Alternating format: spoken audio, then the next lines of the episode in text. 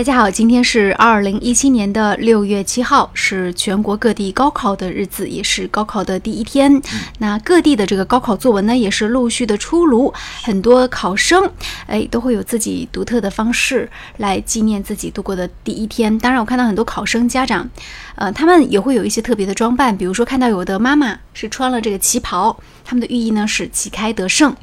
今天在中国台湾也有了这样的一则报道，那就是根据中国台湾网的报道，台南市长赖清德日前在议会上声称自己是亲中爱台，而蔡英文办公室发言人林鹤明也表示，关于赖清德的发言和蔡当局一直以来的看法是一致的。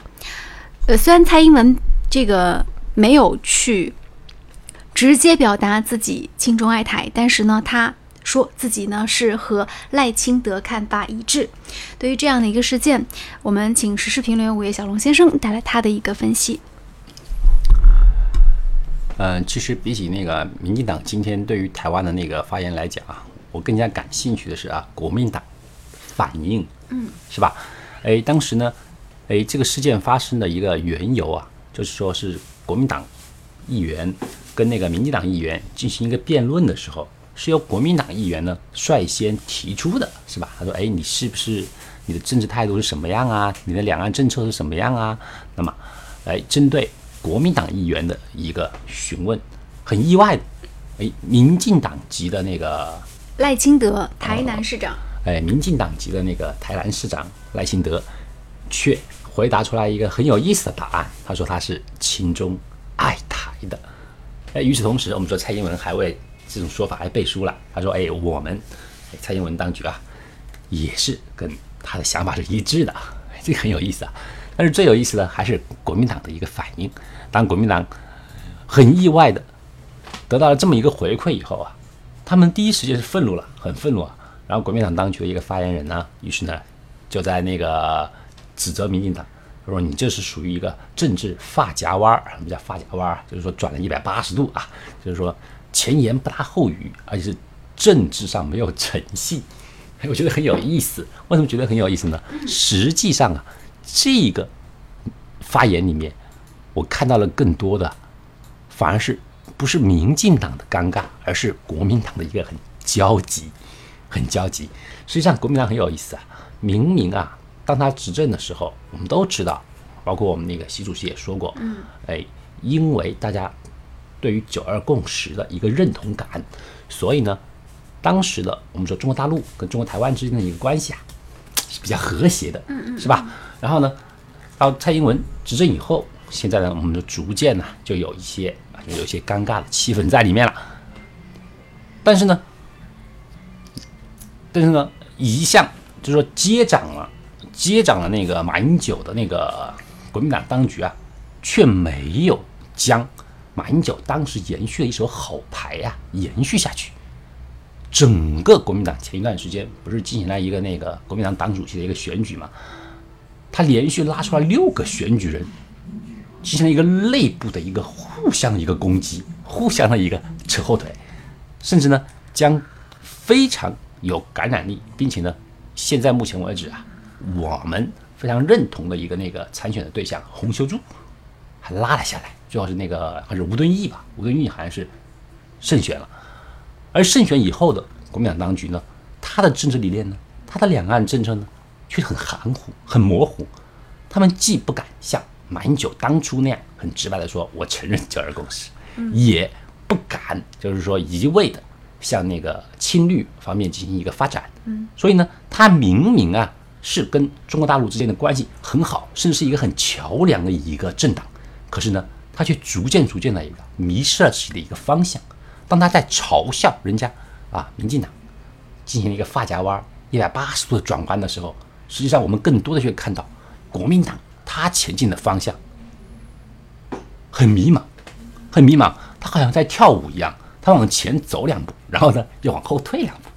从左边摆两步呢，要往右边摆两步。那这个看出来，民进党它的变化是什么？实际上，我们就是说，每一个政党，如果我们来讲的话，它其根源应该是为了它的一个那个民众去服务，是吧？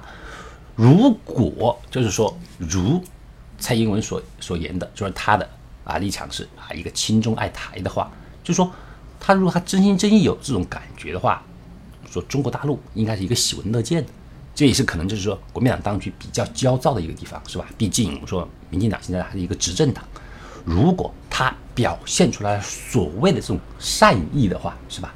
那么国民党就越来越被边缘化了。本来呢，就是说信誓旦旦并且敢作敢为的洪秀柱，现在已经就是说即将要卸任党主席了。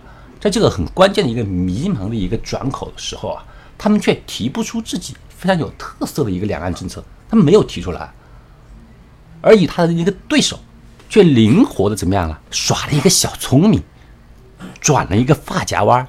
这个发夹弯儿，他在嘲笑别人的时候，我们往往都明白，发夹弯儿是意味着什么呀？除了意味着方向的错漏以外，更多什么？是一个超车。是吧？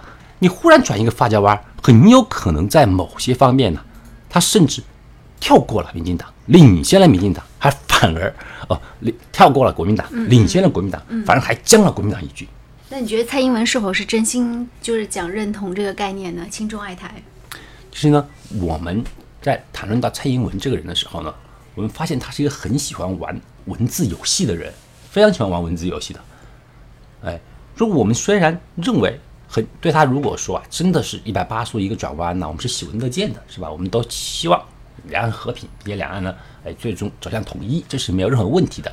但是呢，蔡英文是一个很喜欢玩文字游戏的人，他所谓的一个亲中爱台，是否是我们现在心目当中所期待、所愿意的那种所谓的亲中？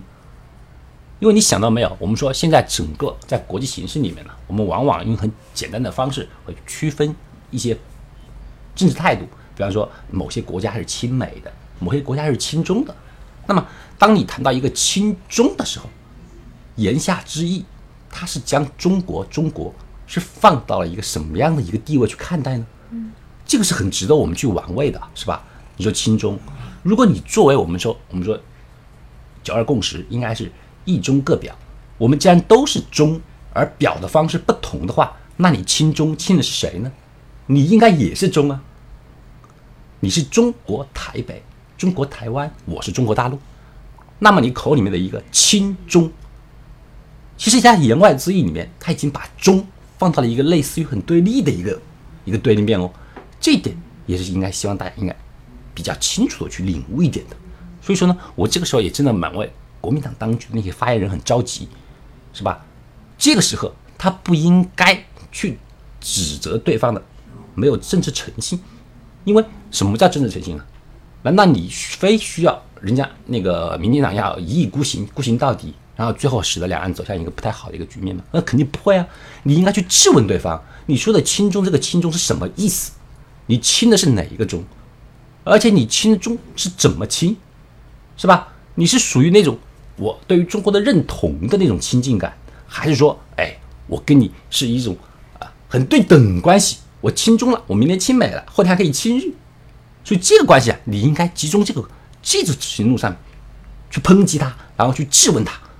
所以说，我觉得国民党真的是下一手臭棋，明明是捏了一手好牌，最后却下了如此一招臭棋。好，感谢大家关注收听了今天的无理开讲节目，就到这里，再见。